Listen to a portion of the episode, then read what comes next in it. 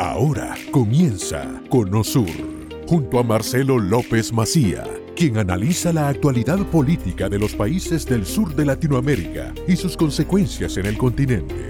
Comenzamos. La OTAN estima que han muerto o han quedado heridos 50.000 soldados en Rusia. Esto le trae un particular inconveniente a Putin porque no puede llamar a la leva, no puede pedir más gente porque estaría demostrando que las cosas no van bien en Ucrania y da la sensación de que Rusia acelera a fondo, está haciendo bombardeos indiscriminados afectando civiles prácticamente a diario y vamos a consultarle sobre por qué ocurre esto, por qué acelera, por debilidad o por fortaleza, ¿no? ¿Es porque tiene miedo que en dos meses llegue el frío o porque realmente se siente eh, poderoso, superior y, y lo está haciendo de alguna manera esta aceleración tiene que ver con, con su fortaleza. Vamos a hablar con Guillermo Laferrier, que es un analista internacional, para que nos ayude a entender lo que está ocurriendo. ¿Qué tal, Guillermo? ¿Cómo estás?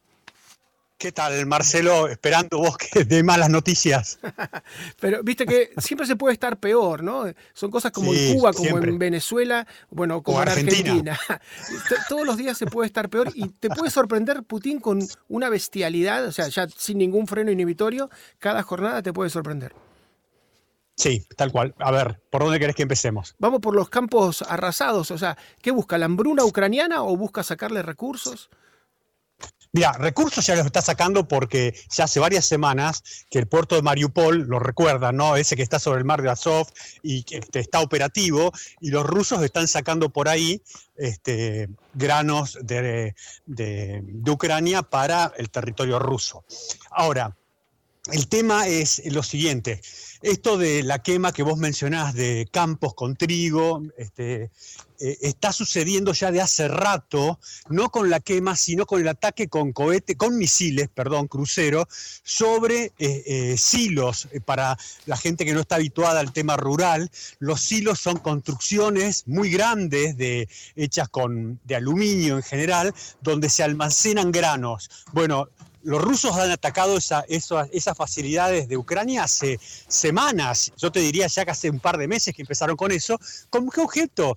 Bueno, esto es guerra, es parte de una guerra, este, estoy, no, no, soy cínico, estoy describiendo. Y en una guerra este tipo de afectaciones es esperable que sucedan, ¿no es cierto? Y que tienen un costo tremendo, pero es así. Y me parece que no es tanto que quieran influir sobre la población ucraniana, cuanto como decir, bueno, recordemos que Ucrania es uno de los centros productores de granos más importantes del mundo, si yo los estoy afectando, es claro que voy a estar este, de alguna manera influyendo muy gravemente sobre ciertas poblaciones, sobre todo en África, ¿no? Así es, y en la Primera Guerra Mundial, por ejemplo, el 90% de las víctimas eran soldados, era una guerra de trincheras. Ya en la Segunda Guerra Mundial casi la mitad eran civiles y la mitad soldados, pero ahora estamos en una guerra donde el 80-90% de los más afectados son los civiles, o sea, es un crecimiento de la barbarie, eh, después de un siglo es un retroceso, ¿no? Sí, pero te recuerdo también, para, para, para ponerlo, eh, y no te niego eso, Marcelo, mm, mm. lo que te quiero decir es que no nos eh, sorprenda, durante la Primera Guerra Mundial que vos mencionaste, de entrada, la flota del Reino Unido hizo el bloqueo de toda Alemania, de todo el imperio alemán que era en ese momento. Y ese bloqueo de varios años llevó a la hambruna total a, los alemanes, al pueblo alemán. ¿No es cierto? O sea que eh, esa herramienta bárbara ha estado presente en la guerra, desgraciadamente, pero, o sea, no me sorprende, no es que no me duela, no me sorprende. Así es, ¿no? y muchas veces se dice también que el ejército debe ser el, brazo de una nación y no la cabeza. El tema de que con Putin parece que el ejército es la cabeza, eh, su obsesión militar lo lleva a tomar desafíos económicos muy grandes, ¿no? Y uno siempre dice, bueno, ¿hasta cuándo puede soportar? Porque está bloqueado desde todo punto de vista. Gazprom eh, prácticamente no, no, puede conseguir eh, reflotar el gasoducto del Nord Stream, ¿no? No puede comprar en Canadá un elemento fundamental que ellos no tienen y no lo pueden fabricar. Es decir, ni siquiera pueden ya sacar el gas, que es una de sus grandes fuentes de, ingreso, pero da la sensación de que hay una obnubilación, ¿no? De que lo militar está por encima de todo y en algún momento te quedas sin recursos. Mira, este, en eso tengo alguna duda, Marcelo, ¿por qué? Porque están eh, comerciando este, muchos de su producción en otros lugares, con los chinos, con la India. Así que este, no sé, y quiero ver qué va a pasar con el invierno en el hemisferio norte, lo hablamos en alguna otra emisión, cuando el gas empiece a faltar o Rusia lo empiece a jugar como está jugando con el tema del grano. O sea que cuidado, y también tengo una leve discrepancia con el tema de las bajas rusas. No quiero decir que no han tenido bajas y fuertes bajas, pero me parece, tengo para mí que no son de la magnitud de que se indican, porque si fueran 50.000 hombres sobre 190.000 que se desplegaron sobre el inicio de la campaña, estamos hablando de un porcentaje que inhibiría a los rusos de operar. Y lo que estamos viendo, y al día de hoy, Marcelo, es que los rusos están quedando, van a, en, en pocos días más, se van a quedar con el Donbass completo, es decir, ya, eh, porque con la zona de Donetsk, me comprendés, están quedando con toda la zona esa, y lo que viene hacia adelante es lo que es que vayan a tratar de ir por la Transnistria en Moldova,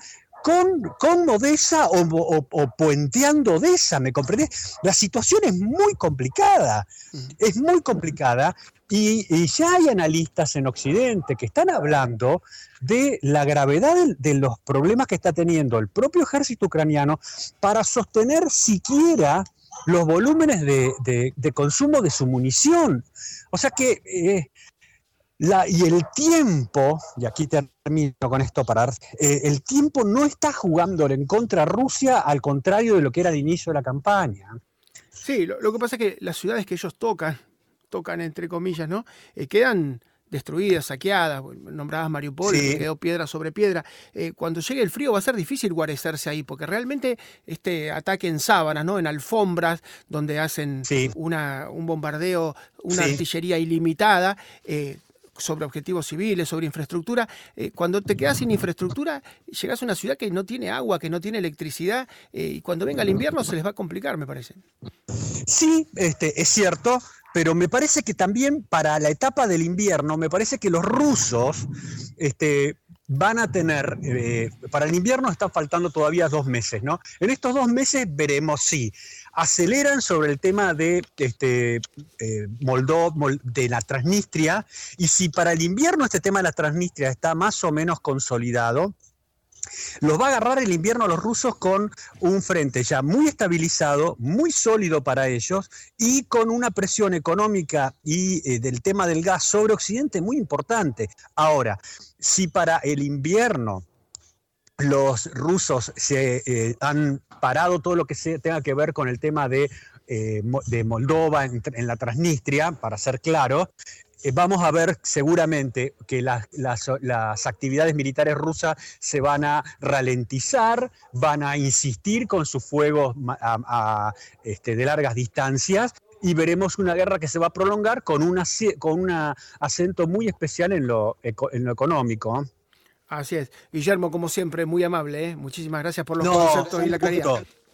No, por favor, siempre a disposición. Un gran abrazo. Un gran abrazo, Guillermo Lafarrier, que es un analista internacional. Es una guerra de nervios, es una guerra económica, además de ser una guerra bélica, ¿no? Porque a medida que pasa el tiempo, insisto, los dos están cada vez más débiles. Eh, está más débil Ucrania porque lleva ya cinco o seis meses resistiendo dentro de su territorio, y está más débil también Rusia, porque a pesar de que pueda desviar su energía, recursos naturales, que es lo único que tiene, no tiene ninguna empresa relevante Rusia. La única empresa relevante es Gazprom, que es una de las empresas de energía más importantes del mundo, que saca recursos naturales y los ni siquiera los trata, los envía a gasoductos, ni siquiera es que los regasifica. Bueno, Gazprom en este momento no está pudiendo operar sus, sus gasoductos porque se ha quedado sin elementos básicos, insumos, que Occidente no le vende.